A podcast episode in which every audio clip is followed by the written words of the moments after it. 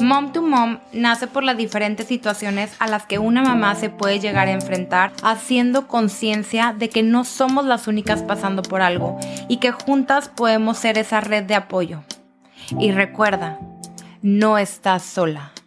Hola, hola, bienvenidas a un capítulo más de Mom to Mom. El día de hoy estoy con una mamá a la que admiro mucho, con la que me siento identificada. Es una mamá trabajadora, una mamá que saca adelante a su hija todos los días y el día de hoy está con nosotros Dani Martín. Gracias por acompañarnos, gracias por estar aquí y contarnos un poco de tu testimonio y de tu historia. Gracias Ale por la invitación, por poder llegar a esos corazones de mom to mom, a tantas mamás que a lo mejor estamos en la misma situación y que pues parte de nuestra experiencia les pueda servir así sea algo.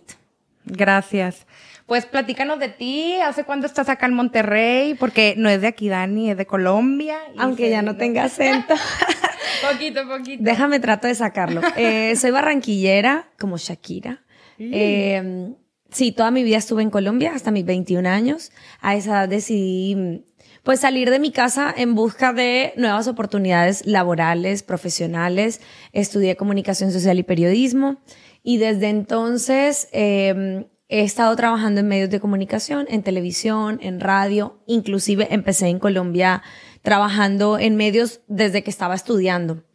Eh, entonces cuando ya iba finalizando más o menos mi carrera, que iba al último semestre, vi la oportunidad de hacer un intercambio académico al TEC de Monterrey y dije, ¿sabes qué? Sí, me voy a México. Yo desde muy chiquitica veía novelas mexicanas, entonces me encantaba México, me sabía como la manera en la que hablaban algunas palabras. Entonces decía, sí, o sea, me siento identificada con el país, quiero ver qué oportunidades hay para mí.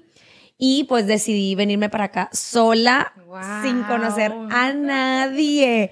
La verdad, fue un momento eh, un poco como difícil, por así decirlo, porque era cuando la inseguridad aquí en Monterrey estaba muy fuerte. ¿Qué año era? 2012. Y justo en el 2010, pues habían asesinado a unos estudiantes ahí fuera del TEC. Entonces, lo que yo buscaba en internet eran matanzas por todos lados. Pero bueno, Colombia tampoco creas que era muy diferente, pero a mí no me tocó esa época de Colombia. Eso fue hace muchos años atrás. Entonces, yo, la verdad, no, no estaba familiarizada como tal con eso. Pero bueno, investigando y hablando con personas que lo habían hecho, me dijeron, no pasa nada, tú vente, hay mucha oportunidad. y así fue como llegué aquí a Monterrey y ya tengo 11 años. 11 años ya acá, wow. Sí, me encanta. ¿Te ha gustado? Sí, eh, puedo decir que... Te sabido adaptar súper bien. Súper bien, que he hecho otra familia. Eh, o sea, obviamente extraño a los míos, eso siempre, pero aquí he encontrado gente muy valiosa, muy hermosa, con un corazón gigante, que me ha dado como ese calor familiar.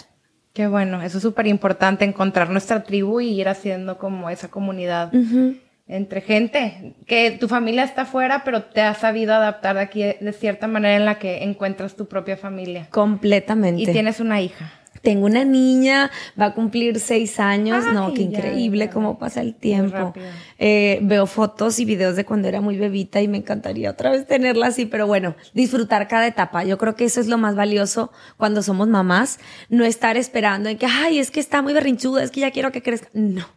No, no, no. El consejo más valioso es disfruta cada momento porque de verdad que ese ya no vuelve porque van creciendo y también tú vas aprendiendo de ellos. Creo que ellos nos enseñan más a nosotros. Eh, entonces es eso, o sea, ahorita va a cumplir seis y la disfruto así como está. Qué bueno. ¿Y cómo ha sido tu balance en esto? Porque tú trabajas, estás en el medio. Así es.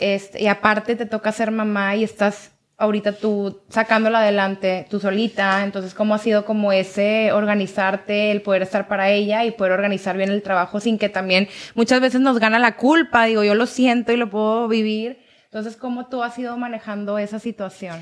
Mira, em, el balance lo vas como aprendiendo con el tiempo y creo que, ah, bueno, a mí me ha pasado, a lo mejor nunca es total, pero tratas de que lo que tienes, aprovecharlo con calidad creo que ahorita puedo hablar de una experiencia de un antes y un después.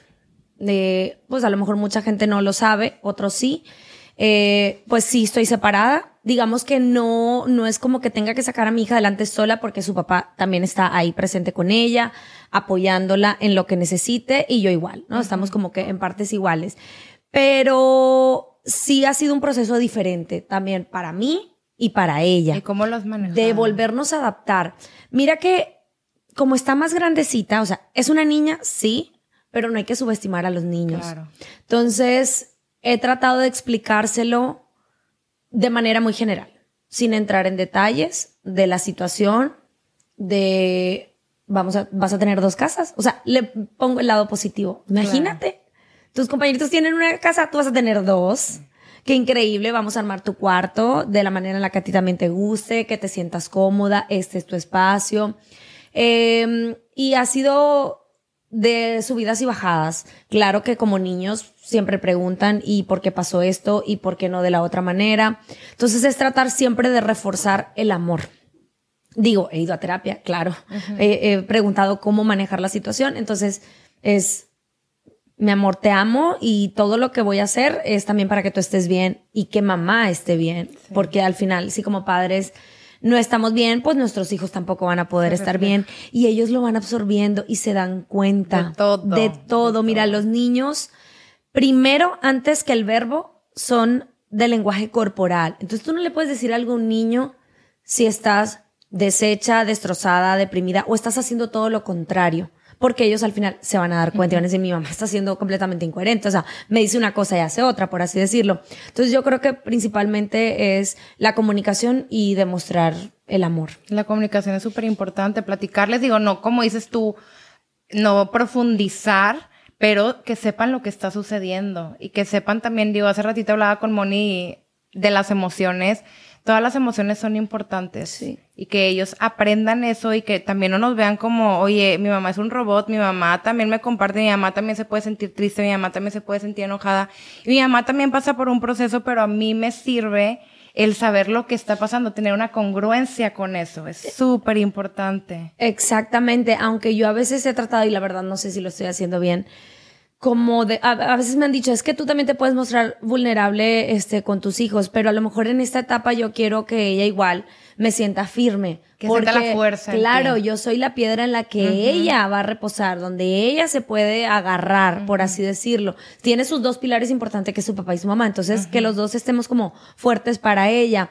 Eh, sin embargo, hay, hay cosas a lo mejor muy difíciles, digo, yo no sé si a ustedes les pasa, pero las niñas se enamoran mucho de sus papás. O sea, de sus papá, hombre, figura paterna. Eh, y lo cual digo, a mí me encanta, es parte de su proceso. Yo también lo viví, yo también estuve enamorada de mi papá y para mí era todo. Pero si yo te platico la otra parte de mamá, wow, o sea, como que a veces sentir que yo sé que ella me ama, pero ella ama a su papá también. Entonces es como, bueno, o sea, pues está para los dos, pero a veces claro que prefiere irse con su papá. Y las psicólogas me han dicho que son etapas. y los hombres es al revés, o sea, los hombres es, por con ejemplo, la mamá. Exactamente, pero bueno, a lo mejor nadie nos dice, oye, a lo mejor vas a experimentar esto.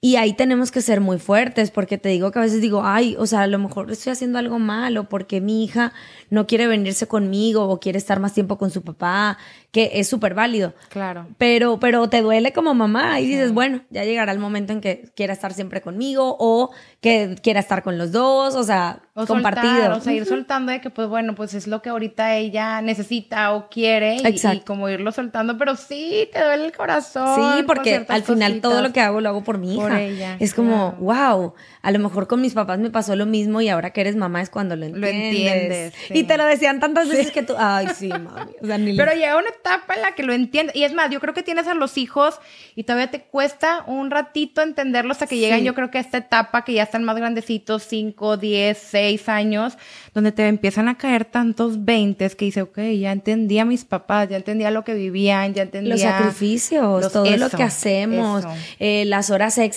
que a lo mejor podemos trabajar, el miedo que nos da, Ale, mm, no poder garantizar una buena vida para nuestros hijos, la educación la vivienda, la comida que cada día está más cara. Y dices, ¿cómo voy a, hacer con todo para que mi hija siempre tenga una buena calidad de vida y que Dios nos dé sobre todo como la salud y, ese ingreso económico para mantenerla, o sea, para tenerla? Claro, la salud, porque el día de mañana ya hace faltar y qué pasa. Ese es uno de mis más grandes miedos que digo, y si yo ya no estoy, ¿qué va a pasar? No, yo también, porque aparte, pues mi familia no está aquí, toda mi familia está en Colombia. Oye, ¿y eso cómo ha sido para ti? Fíjate que al principio fue un poco duro. Eh, como que el desprenderme de, mi familia, de mis costumbres, de las fechas especiales, de los cumpleaños me pesaba mucho, pero Ale, creo y, y como consejo a las nuevas generaciones o a ti mamá que me estás escuchando, que nunca es tarde, o sea, siempre y cuando tengas un objetivo claro. O sea, es a dónde quiero llegar, qué quiero conseguir con esto. Vale la pena porque al final es un sacrificio. Estoy dejando de lado mi país, mi familia, pero porque quiero crecer laboralmente, porque de alguna u otra manera me voy a realizar profesionalmente. Entonces, yo me basé en eso, me concentré en eso y trataba siempre de buscar el equilibrio. A ver, ¿cuántas veces puedo ir a Colombia a ver a mis papás, abrazarlos. No, que es que nada más puedo ir tres días. Tres días es suficiente. O sea, vale la pena por un abrazo de mi mamá, por un abrazo de mis hermanos, de mi abuelita, de mis tíos, de estar con ellos, de compartir. Entonces, esa ha sido mi mentalidad eh, hace 11 años. De cualquier oportunidad que tenga, la tomo y trato de que sean dos veces al año. Y de resto me puedo traer a mis papás. Digo, siempre y cuando la situación económica también lo permita. No siempre estamos igual. Entonces, así es y como. hablan seguido por teléfono. Y todos los días. Y con mi hija, desde que nació, dije esto. Yo no quiero que mi hija crezca pensando o sintiendo como, ah, sí, tengo una familia en Colombia, pero pues nunca los veo. No. Entonces, desde el día uno, videollamada todos los días y desde los cuatro meses de mi hija la viajé a Colombia dos veces al año conmigo. Digo, qué rico al principio porque no pagan boleto, ¿verdad? ya después de los dos años se incrementaba este viaje económico, pero valía la pena para que ellos, ellos la vieran. No, y mi hija tiene toda, ella ni siquiera nació aquí, nació en Estados Unidos, pero tiene estas dos nacionalidades, pero su sangre es 100% colombiana. Ay, hermoso. Sí, entonces yo quiero que siempre esté como ligada a, a mi familia, mis papás son sus abuelos, entonces sí, ellos la procuran mucho y ella a ellos también. Oye, hablabas ahorita de tener tus metas claras. ¿Cómo llegaste a tener esa claridad? Mm, desde muy niña. desde muy niña, digo yo, mi sueño desde niña era ser actriz.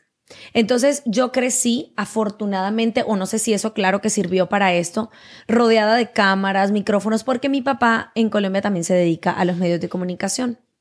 Entonces me llevaba a los programas de televisión y de radio. A mí como tal, eso no me encantaba. Yo quería ser actriz. Entonces veía, te digo, todas las novelas mexicanas. decía, quiero trabajar allá en Televisa. Bueno, empecé a crecer y en el colegio a mí también me gustaba estar en cuanta actividad.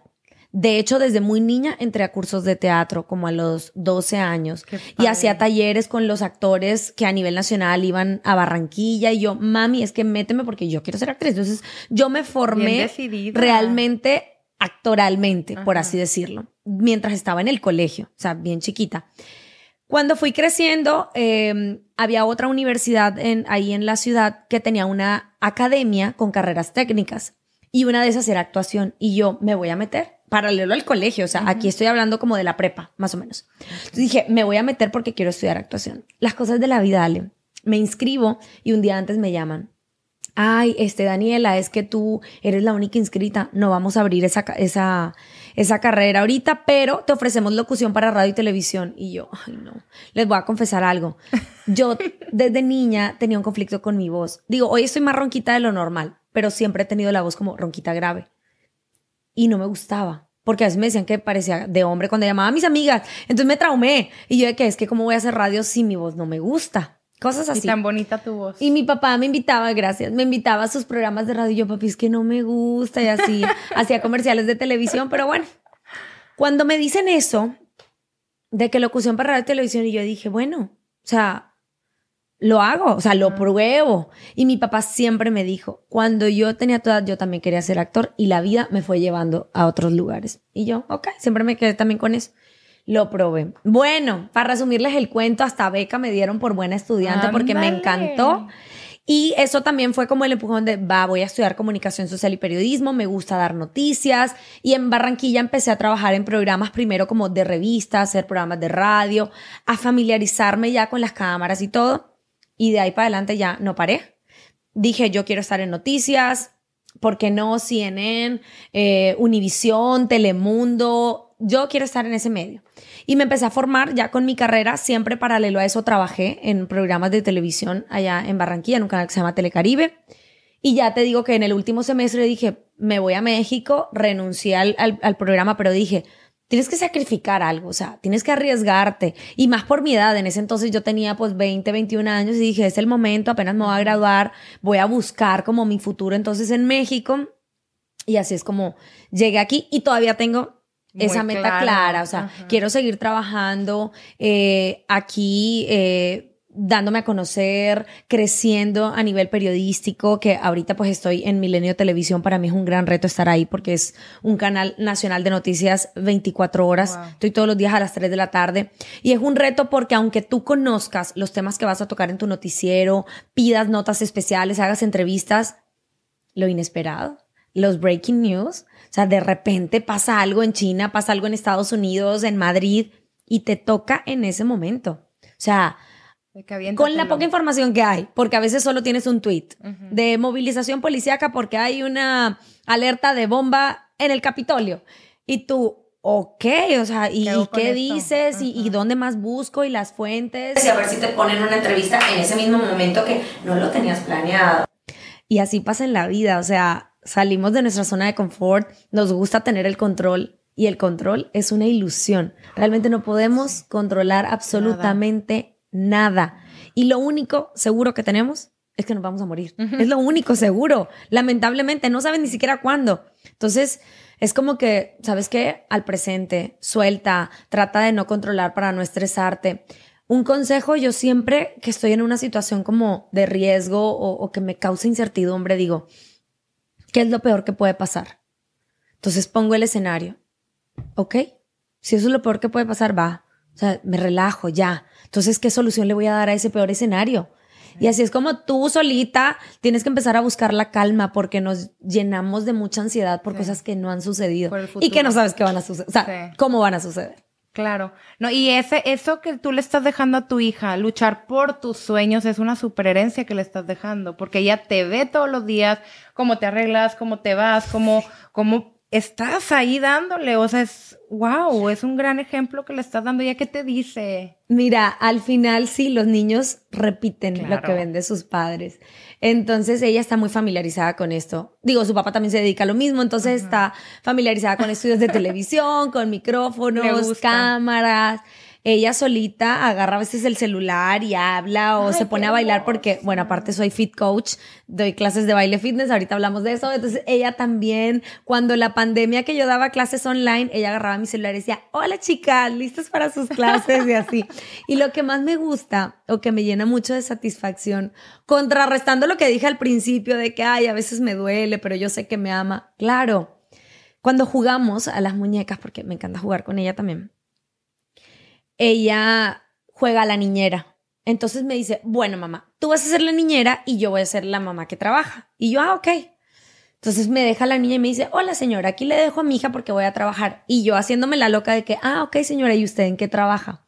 Y me dice, en las noticias. O sea, ella usa mi rol. o sea, ella no dice soy doctora, soy maestra, soy enfermera. No, no, no. En las noticias y yo, ah, muy bien. ¿Y dónde? En Milenio. Ah, ¿y usted cómo se llama? Mi niña dice Dani Martín. Ay, hermosa. no, ya yo con eso, mira. Claro, claro. O sea, soñando. Qué lindo. O sea, digo, wow, es a lo mejor la admiración o lo que ella ve como un ejemplo de mujer trabajadora y que entiende que a veces yo la tengo que dejar encargada también con alguien para poder trabajar. A lo mejor ahorita está chiquita y claro que me dice, mamá, no vayas a trabajar, quédate conmigo. Simplemente explicarle mi amor, es lo que estudié, es a lo que me dedico. Tengo que trabajar, sí, porque también de mi trabajo, pues tenemos para vivir, para salir, para viajar, para comprar la ropa, los juguetes y aparte porque a mamá le gusta trabajar. Cuando tú seas grande, tú también vas a trabajar y ahí ya a veces nos ponemos a hablar de que a ti qué te gustaría hacer y así. Entonces es como que explicarles lo que es la vida. y que te vea a ti tan fuerte y que te vea así como le explicas las cosas, porque a veces no, como mamá nos sentimos culpables. Habemos muchas mamás que decimos, oye, ¿sabes qué? Voy a dejar mis sueños o voy a dejar lo que estoy haciendo porque me quiero dedicar de lleno a mis hijos, pero luego empiezan a crecer los hijos y dices, ok, ya me perdí, ¿dónde estoy? ¿Quién soy? ¿Cómo podemos regresar a eso? ¿Tú qué consejo le darías a las mamás que se dedicaron a sus hijos, pero dicen, oye, ¿sabes qué? Algo siento en mi corazón que yo tengo que hacer más ¿cómo, cómo pueden ellas volver a conectar con sus sueños? Mira, al final sí somos como que munditos aparte, ¿verdad? Entonces son, serían casos como que muy individuales. Sin embargo, empezar desde lo más chiquito. ¿Qué disfrutas hacer en el día? Porque conozco muchas mujeres que dicen, ¿sabes qué? Es que a mí sí me gusta estar en mi casa, me gusta dedicarme 100% a mis hijos, no perderme nada, ni la babita que se le salió, ni cuando dijeron, ah, está súper válido. Claro. Creo que también influye mucho como que el contexto y cómo creciste y demás. En mi caso, yo crecí con una mamá muy trabajadora.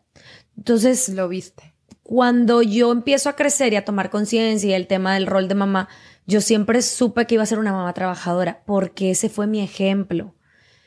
Eh, hoy por hoy, que ya crecí un poco más, que ya viví también la etapa de maternidad, me gustaría tener más tiempo para mi hija. Eso sí, y hay que trabajar para ello. Pero yo le diría a estas mamás que todas hemos sentido culpa, como tú bien lo dices, empieza por lo más chiquito. Oye, es que me gusta coser. Va, métete a un curso de costura, empieza chiquito y por qué no puedes crear a lo mejor tu propia marca. Claro. O sea, al final cuando decimos me quiero realizar de manera profesional, no tienes que trabajar siempre para una empresa. Puedes emprender. Emprender, que no es nada fácil, pero se puede. Entonces, es como ir explorando dónde me siento cómoda, dónde por más horas que le dedique, no lo siento como una carga, como que, ay, es que tengo que hacerlo. No. Entonces, yo creo que eso nos va llevando y vas conectando contigo. El tema de las manualidades es súper importante, te voy a decir por qué. Te desconectas. No estás pensando. Estás concentrada moviendo tus manos en lo que estás haciendo. pintando. Pintura, coser, coser, exactamente. Todo eso sirve muchísimo porque dejas de pensar, porque estás concentrada en eso que estás haciendo y al final es arte. Qué bonito. A mí me pasaba mucho eso en Colombia. En algún tiempo decidí pintar. O sea, no sabes cómo se me iba el tiempo. Es una delicia. Hoy por hoy voy a, tratar de retomarlo, a lo mejor no con la pintura, pero con otras cosas, pero... Estoy pintando, hay que juntarnos. Hay que juntarnos y con un vinito todavía mejor.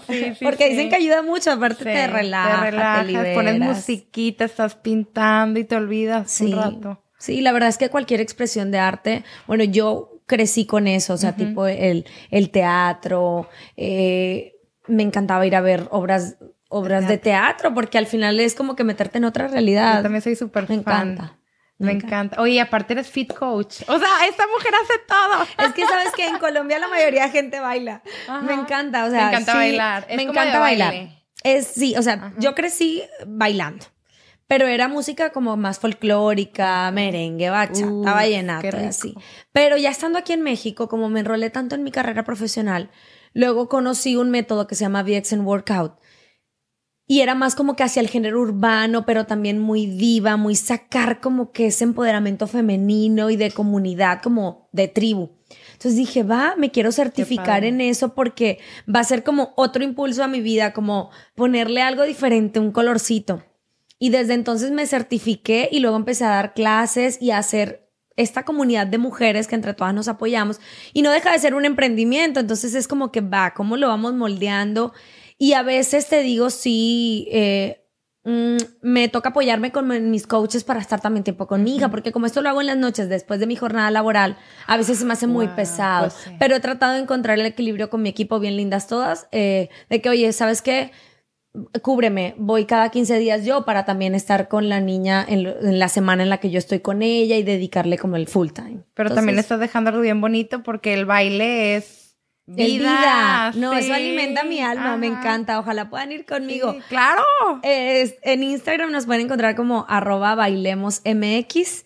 Eh, y tengo opciones pues en la semana para bailar. ¿Sabes qué es más enfocado a eso? Como urbano, hip hop, Ay, voy tipo Beyoncé, J-Lo y así, Siento que aparte te empoderas de que el bailar, el sentirte que puedes, que te mueves. Y es como tu escenario, o sea, literal tenemos luces de colores, la música a todo volumen, coreografías como que te sientes en el escenario con el artista y de eso se trata, que nadie te está viendo, nadie te está juzgando, eres solo tú y el espejo y es tu show. O sea, tú vienes, incluso puedes irte que pelo suelto, labios pintados, porque vienes a tu show, es tu momento. Les digo yo, muy pocas veces dejamos el celular por una hora. A lo mejor cuando vas en un avión y ni eso porque lo pones en modo. Aquí no, aquí lo dejas porque estás disfrutando mucho lo que estás haciendo. Claro. Oye, ¿y en dónde están ubicados? Haz de cuenta que no es un local fijo. Entonces tengo hacia el sur de Monterrey, en la carretera, en varios lugares, tipo en Esfera, en Pueblo Serena, tipo en en toda esa callecita y otro en Lázaro Cárdenas. Recuérdanos el Instagram para ahí la que le interese y quiera ir a las Ay, clases. sí. De verdad que es como una terapia y entre todas nos apoyamos. Arroba bailemos MX en Instagram, ahí las espero. ¿Y a ti cómo te pueden encontrar también? En Instagram, arroba soy Dani Martin. Eh, bueno, también tengo TikTok. Ándele también. El otro TikTok. lado como más chistosito es arroba la Dani Martin. Ah, ok, súper bien para que la sigan y de verdad agradezco mucho. Te quería preguntar, algo más que tú quisieras decirle a las mamás que te están escuchando, algo que digas tú, esto me cambió la vida como mamá, como emprendedora, como todo lo que has logrado, esta fuerza que tienes interna. Sí, mira, yo hay una frasecita que siempre eh, pongo en práctica y es creer para crear. Vamos a creer en nosotros mismos, en nuestras capacidades, en nuestras fortalezas, en todas esas cualidades que al final nos hacen únicos. Y como mamá, te digo, no somos perfectas, lo que estás haciendo lo estás haciendo bien, porque lo haces con lo que tienes, con lo que puedes, en tus posibilidades. Pero lo más importante es que lo haces con amor por tus hijos, aunque a veces perdamos la paciencia, nos estresemos, pensemos que no hay salida, todo va a pasar. Nada más es como ir adaptar, adaptándonos a ese momento, a esa circunstancia. La vida es muy cambiante. Entonces, saber que al final, pues, si tú vas a estar para tu hija, eso es lo más importante. Claro. Eh, entonces, yo creo que eso, tener esa meta clara, creer en ti, ser muy perseverante y con disciplina al final. Lo Todo vamos a logra. lograr, sí. Sí, pues sí, sí se puede, gracias. sí se puede. Gracias por compartir tu testimonio. Nos dejas tarea para inspirarnos todas y Qué linda. de verdad, gracias. Y como has dicho tú, no ha sido fácil, pero la perseverancia es la que termina siendo todo. Y has tenido disciplina, constancia y es lo que le estás enseñando a tu hija. Exactamente, los valores que les inculquemos, eso va a ser el futuro. Haz de cuenta que estamos así poniendo la semillita, La y regando la matita todos los días para que al final florezca y es eso. Entonces, nada, a amarnos mucho y también aceptarnos a nosotras como somos con nuestros defectos y recordemos que esta maternidad pues es una carrera que nunca acaba y todo el tiempo estamos aprendiendo y descubriéndonos y encontrando la mejor forma Sí. que nosotros creamos que es la conveniente para nuestros hijos y nuestras hijas. Claro, pues muchísimas gracias, Mm, Dani. a ti, Ale. Gracias, mamás. Espero que este capítulo las haya inspirado tanto como a mí. Espero que les guste y nos vemos en el siguiente. Les agradecemos por habernos escuchado y las invito a compartir este capítulo con todas esas mujeres y todas esas mamás que conozcan para que este proyecto siga creciendo, sigamos inspirando, motivando y empoderando.